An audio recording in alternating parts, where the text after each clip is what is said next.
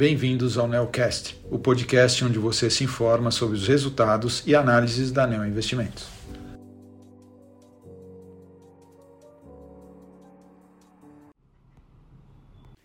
Olá, aqui é o Matheus da Neo Investimentos e esse é o comensal de novembro do Neo Navitas. Novembro foi o segundo mês de recuperação dos mercados internacionais, impulsionado pelo sinal de moderação da inflação dos Estados Unidos e também de reabertura da economia chinesa. Dessa forma, a gente viu o S&P e o Nasdaq em altas de 5,39 e 9,48 respectivamente. Mas apesar disso, o Ibovespa teve uma queda significativa de 3,06%, é, sendo impactado negativamente por um aumento da preocupação com a política fiscal do governo eleito. No mercado internacional, o Fed elevou a taxa básica de juros em 0,75 pontos percentuais para a faixa entre 3,75% e 4% ao ano, mas sinalizou uma redução no ritmo de aumento nas próximas reuniões, e foi isso que animou os mercados. Na China, as discussões ficaram concentradas na manutenção da política de Covid implementada pelo governo desde o começo da pandemia, com perspectiva de um relaxamento na política de lockdown.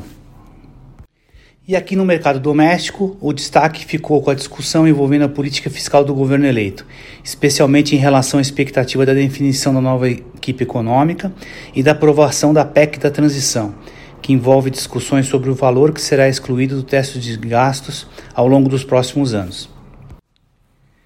Dessa forma, observamos uma alteração no cenário de juros para 2023, com aumento das taxas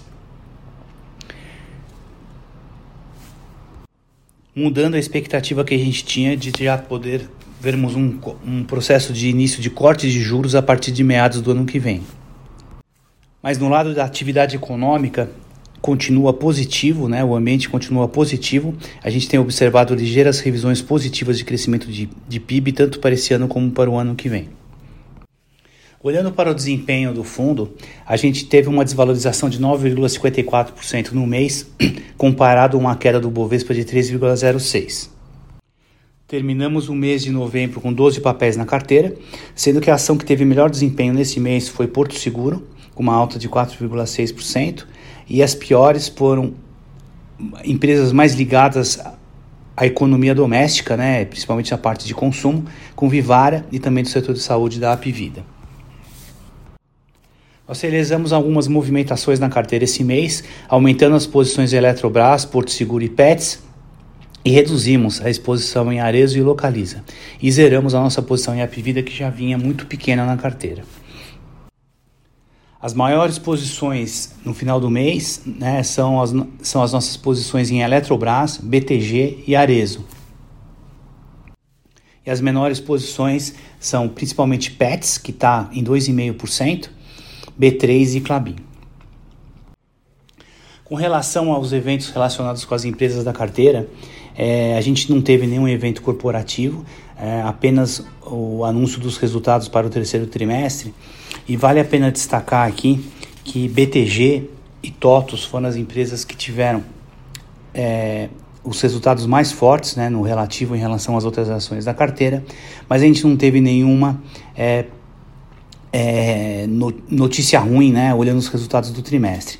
Apenas Pets, que foi um resultado que veio ainda, é, não mostrou uma melhora, que a gente esperava um pouco de melhora em relação ao segundo trimestre na margem, com relação às margens, né, é, mas ainda não apresentou. É uma posição que a gente vem mantendo na carteira é, e está em constante revisão.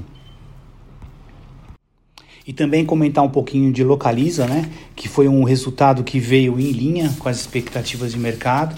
Então foi um resultado que a gente considera neutro, mas foi o primeiro trimestre em que ela mostrou é, a, a, consolidação dos resultados da Unidas, né? Então teve essa fusão da Localiza com a Unidas que já está há um tempo para ser aprovada. Ela foi recentemente aí aprovada no CAD, então ela já pôde consolidar os resultados e e também foi um, um, um, fato novo aí na, na safra de resultados do terceiro trimestre. Bom, basicamente era isso que a gente tinha para falar sobre o desempenho do fundo e das ações aqui no mês de novembro e até o mês que vem, quando a gente vai vir com o fechamento do ano aí para vocês. Muito obrigado.